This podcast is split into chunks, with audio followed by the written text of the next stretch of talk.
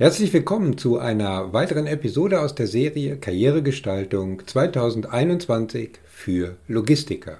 Im Podcast Alles wird, deinem Leadership Karriere Podcast. In dieser Episode hörst du den zweiten Teil des Karriere-Talks mit Carsten Siebe. Nachdem wir im ersten Teil, äh, genauer gesagt in Episode 17, auf die Entwicklung von Kompetenzen in der Logistik eingegangen sind, geht es im zweiten Teil um das Thema Leadership. Genauer gesagt um die Frage, wie wird sich Leadership unter dem Eindruck der technologischen Entwicklungen weiterentwickeln? Worauf kommt es an, um als Führungskraft zukünftig erfolgreich zu sein? Ich wünsche dir viel Spaß bei dieser Episode.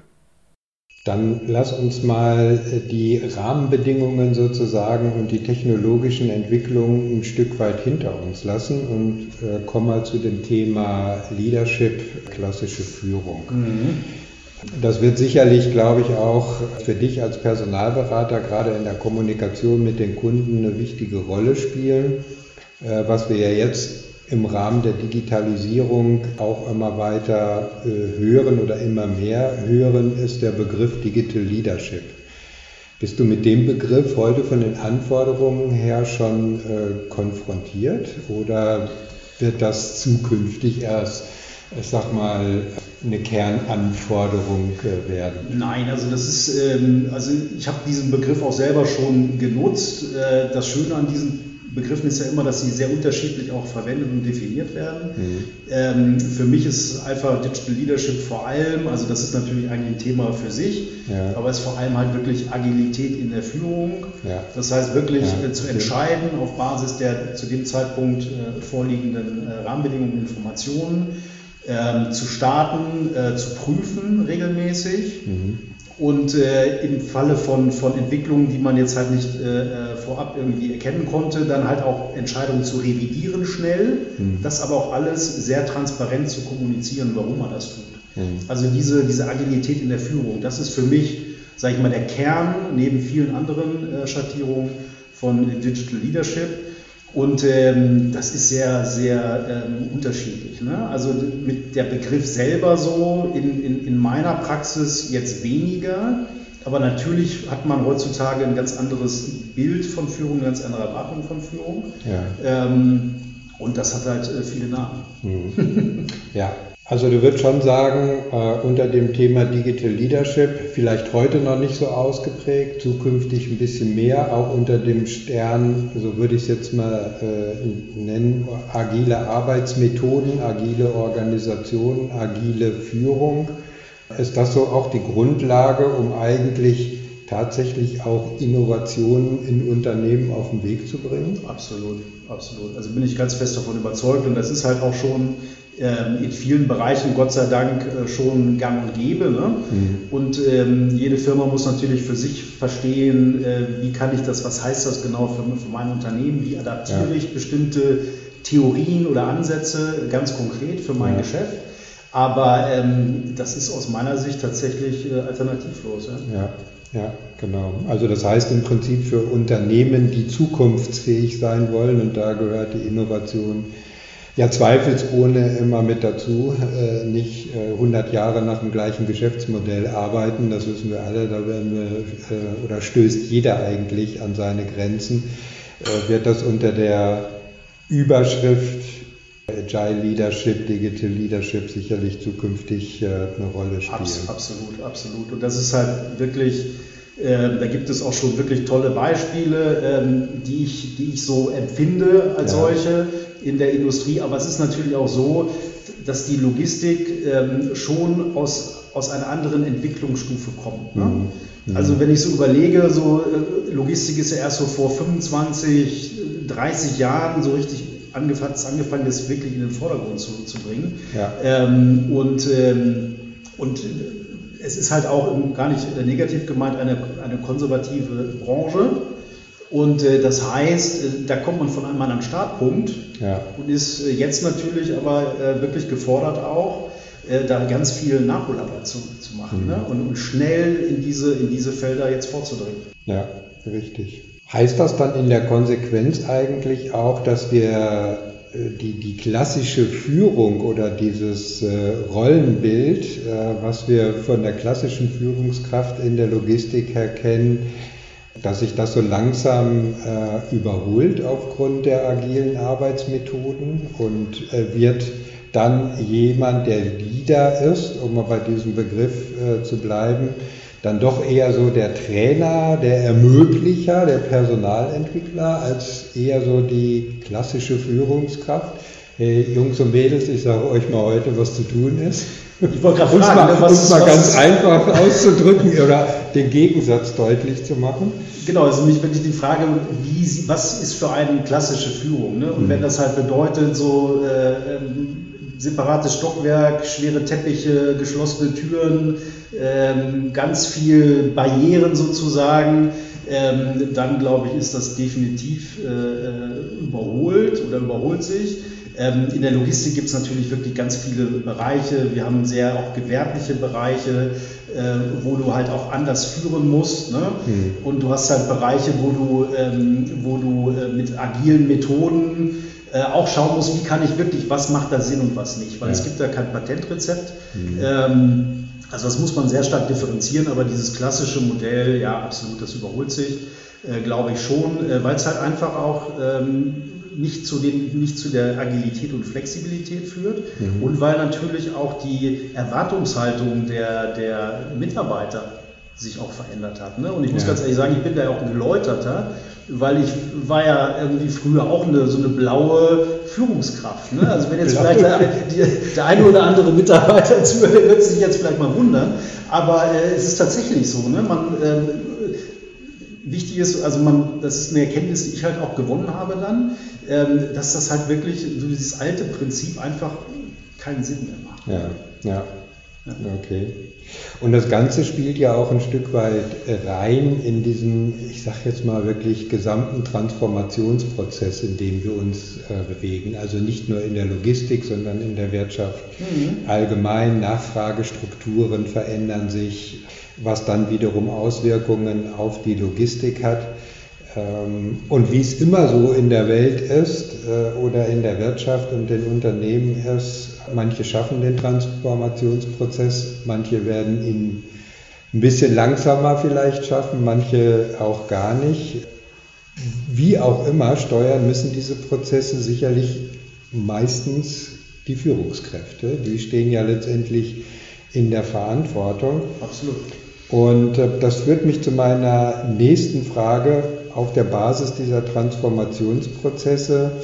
Äh, wie sieht so aus deiner Sicht oder wie sieht es aus deiner Sicht so mit der Kompetenz als, nennen wir ihn mal, Change Agent äh, von Führungskräften aus? Gerade auch im Hinblick nicht nur auf die technologische Transformation, sondern wir haben ja damit auch häufig so eine Art kulturelle Transformation in Unternehmen, obwohl wir das ja meistens immer gerne mal so hinten anstehen nach dem Motto, wird schon.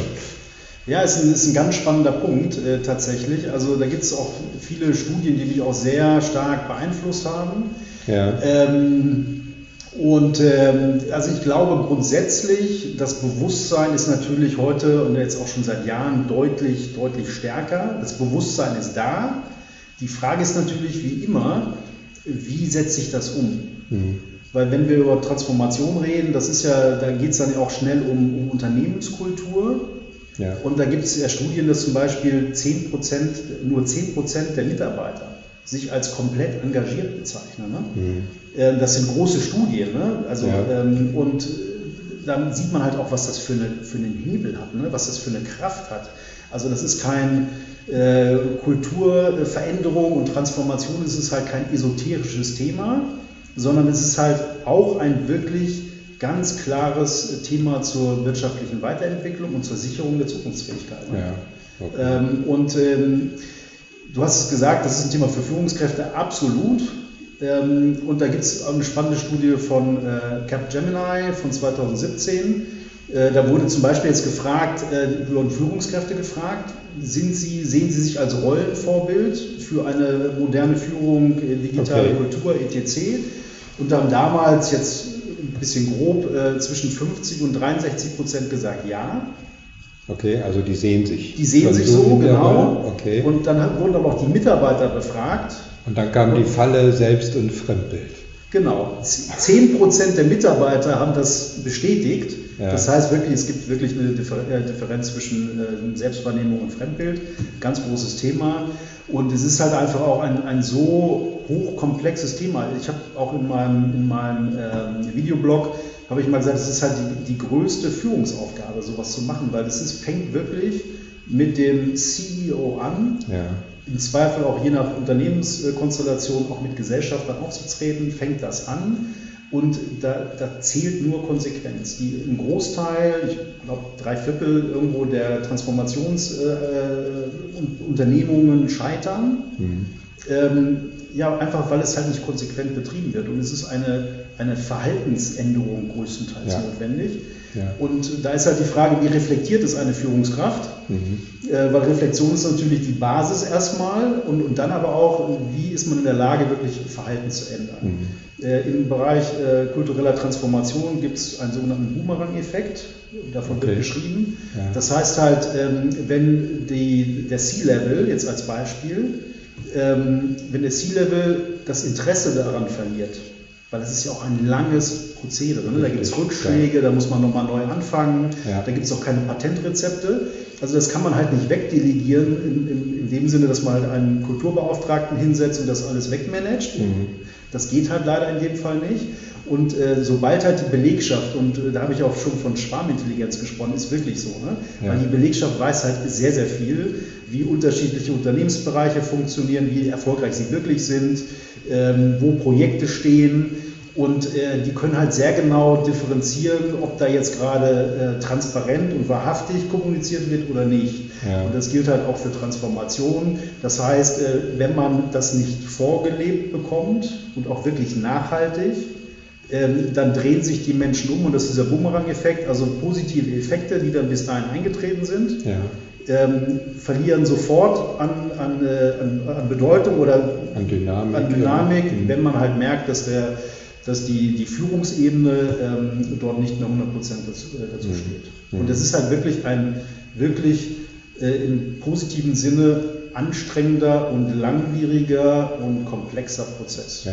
Ganz okay. anders als fast alle anderen äh, Herausforderungen, die halt ein, ein Top-Management ähm, zu leisten hat. Ne? Mhm. Du hast es ja gerade gesagt, solche Prozesse müssen letztendlich, ich sage das jetzt mal so banal, von oben ausgehen, von der obersten äh, Führungsetage und von dort auch äh, getrieben und äh, gemanagt werden. Jein, so also ja, äh, gibt es natürlich auch unterschiedliche Wege. Ne? Also die Einbeziehung der Belegschaft ist natürlich ein, ein, ein ja. extrem wichtiger Punkt. Ne? Ähm, aber ich würde halt eher sagen, sie, sie, muss halt absolut mitgetragen und gefördert werden. Ja. Und das halt durch wirklich effektives Verhalten, Verhaltensänderung. Ähm, nur dann kann es funktionieren. Aber es ist kein äh, Top-Down-Prozess. Ja. Wo, ich, wo ich eigentlich drauf hinaus wollte, äh, ist eigentlich so unter dem Motto, da mal Butter bei den Fische, wie man ja bei uns äh, so sagt.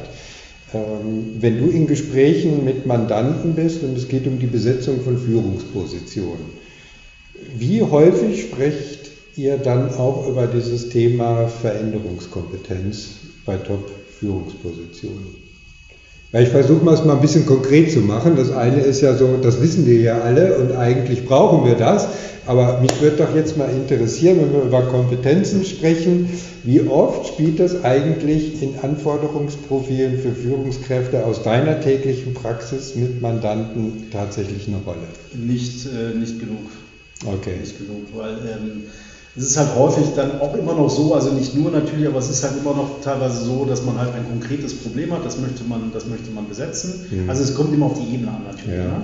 Ähm, und ähm, die, ich finde generell, dass halt wirklich die, die Kompetenzen und Charaktereigenschaften von Kandidaten viel, einen viel stärkeren Ausschlag geben müssen, mhm. als halt Fachlichkeit. Ne? Ja. Weil man, es ist, es ist natürlich ein, eine, eine, eine leichte Falle, in die man reintappt, halt wirklich nur über die Fachlichkeit zu kommen. Ja. Und, und das Mit ist halt. Fachlichkeit meinst du Erfahrung schon mal in ähnlichen Jobs, Genau. äh, Verantwortungsbereichen more of the gearbeitet same, zu haben. so ein ne? bisschen. Ne? Ja, genau. genau. Und, und dabei geht es ja, also natürlich brauche ich eine gewisse Fachlichkeit, ne? aber, aber am Ende zählt ja auch die Frage, was habe ich für persönliche Kompetenzen, äh, die mich in dieser Aufgabe unterstützen, ne? Ja. um, um die es dann geht. Mhm. Ähm, und ähm, das ist natürlich auch sicherlich herausfordernd zu messen. Ich meine, man kann es natürlich auch ein bisschen aus, aus Lebensläufen vielleicht rauslesen ähm, und auch an den Projekten und Inhalten, die jemand dann gemacht hat. Äh, aber ich finde es halt immer noch äh, in, in der Praxis wirklich im täglichen Doing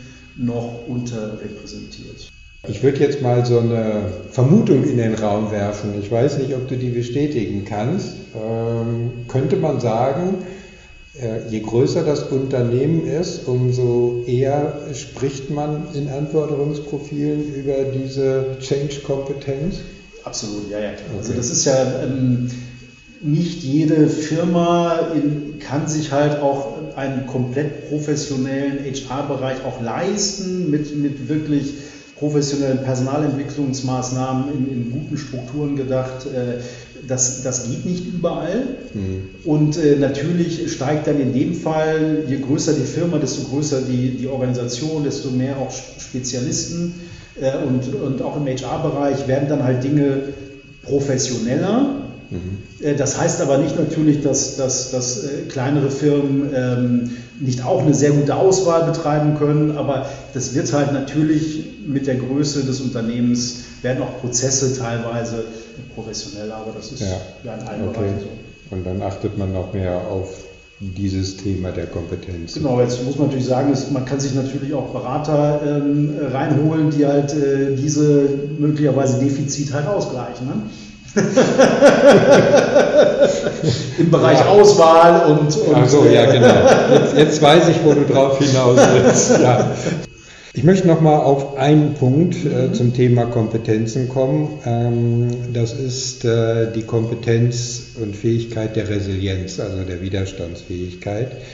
Wir hören ja auch in der Logistik äh, immer mehr von den äh, sogenannten resilienten Organisationen oder beim BVL lese ich jetzt auch äh, öfter, dass das Thema die resiliente Supply Chain aufgegriffen wird. Also irgendwas muss es ja damit äh, auf sich haben.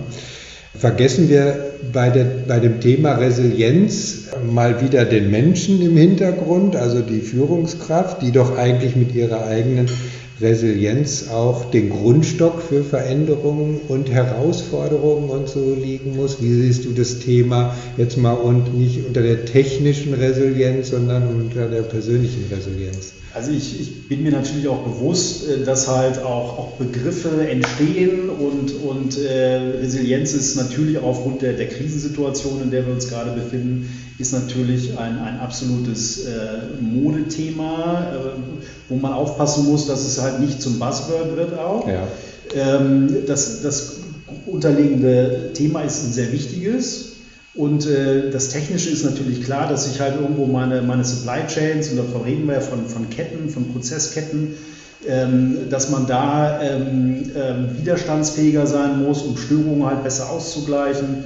Hat viel mit Transparenz auch zu tun und Eingriffsflexibilität in, in, in Ketten. Ja. Äh, und das äh, Transparenz immer der Anfang, aber natürlich, ähm, also im, im, im Bereich der, der Führung ähm, kann ich damit jetzt noch nicht so wirklich viel anfangen, ähm, weil natürlich eine Führungskraft äh, vor allem auch äh, dazu da ist, sehr eng mit den Mitarbeitern zu arbeiten, auch zu erkennen, wo entstehen Probleme von Mitarbeitern, also jetzt gerade in der aktuellen Situation, ne? wirklich viel tiefer auch in das, in das, in das Persönliche reinzugehen, äh, Empathie äh, äh, zu haben und auch zu verstehen wirklich, wie lebt jetzt gerade ein Mensch in der aktuellen Situation, was hat der außerhalb der, der beruflichen äh, Herausforderungen noch im privaten Umfeld für, für Themen, ähm, wie steht es mit, mit Ängsten, Menschen reagieren unterschiedlich auf so eine Krise und das ist natürlich eine ureigene äh, ähm, Führungseigenschaft. Ne? Ja, ja. Und ähm, ich glaube, das muss man wirklich komplett trennen und, und äh, das Thema an sich in, in, Summe halt, Resilienz ist halt wirklich sehr stark bezogen auf, auf, die, auf die Lieferketten aus meiner Sicht. So habe ich okay. das bisher für mich interpretiert. Ja, ja okay. Ja, ich, hab, ich sehe das äh, Thema Resilienz jetzt auch bei Führungskräften, jetzt nicht nur äh, zu Corona-Zeiten, wo wir jetzt hier dieses Thema Führung auf Distanz und so weiter haben, sondern ich sehe es insbesondere auch, und da wird mich dann deine Meinung auch nochmal äh, interessieren, so im Hinblick auf das, was wir vorher besprochen haben. Innovationsfähigkeit, agile Arbeitsmethoden, innovationsfähig sein. Das heißt, es läuft ja nicht so wie am Schnürchen, wie, wie der typische klare Logistikprozess, sondern äh, da funktionieren Dinge nicht. Da müssen auch mal Fehler erlaubt sein.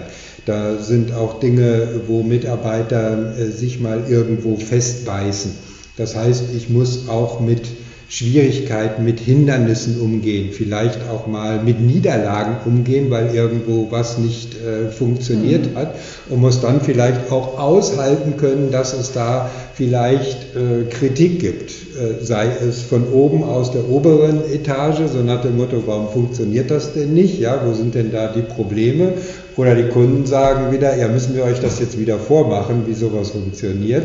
Ähm, das ist ja auch äh, für mich ein Thema, was so ähm, gerade unter diesem Aspekt der Entwicklung mhm. verstärkte Resilienz ein Stück weit auch braucht. Ich würde das äh, aber auf die traditionellen Kompetenzen zurückführen, okay. weil ähm, natürlich ist es die Aufgabe einer Führungskraft halt auch eine gewisse Komplexität und auch Unsicherheit wirklich zu managen, wenn man das so sagen will. Ja. Ähm, und ähm, jetzt heißt es halt wirklich entscheidungsfähig zu sein, mhm. Komplexität zu vertragen mhm. und äh, den Mut zu haben, weil das ist ja auch eine wichtige Eigenschaft, den Mut zu haben, auch wirklich Entscheidungen zu treffen. Ja. In diesem agilen Umfeld, was ich vorhin gesagt habe, nämlich wirklich zu sagen, das ist jetzt die Situation auf Basis des heutigen Wissens, nach bestem Wissen und Gewissen, wie man so schön sagt, entscheiden wir jetzt so und wir gehen ja. diesen Weg. Wir sind aber auch wirklich bereit, äh, den sehr schnell zu korrigieren, wenn sich Rahmenbedingungen ändern. Ja. Und das würde ich sagen, sind schon eigentlich traditionelle Führungswerte. Ja. Für mich zumindest. Genau. Ja. ja, ich sag mal Entscheidungsfähigkeit oder Entscheidungskompetenz, klar, das gehörte schon äh, immer mit dazu, obwohl da ja dann die unternehmerische, unternehmerische Realität in Form der Organisationsstrukturen dann auch manchmal eine gehörige Position Resilienz letztendlich braucht, um das interne Resilienz. genau, genau. Wie, wie, auch immer wir das äh, bewerten wollen. Äh, ganz genau.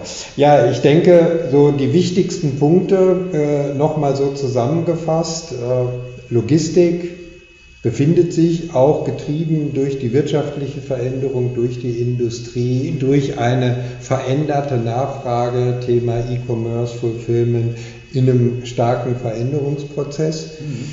Der, die Veränderung auch der Kompetenzen kommt nicht von jetzt auf gleich, sondern äh, auch das ist ein Prozess, das nehme ich mal so als Ergebnis mit. Technologische Fragen werden eine stärkere Rolle spielen. Leadership wird sich ein Stück weit auch äh, verändern. Ich glaube, das, das können wir auch so ähm, unterstreichen, wo das eine letztendlich nicht ohne das andere funktioniert oder das eine das andere letztendlich bedingt. Mhm.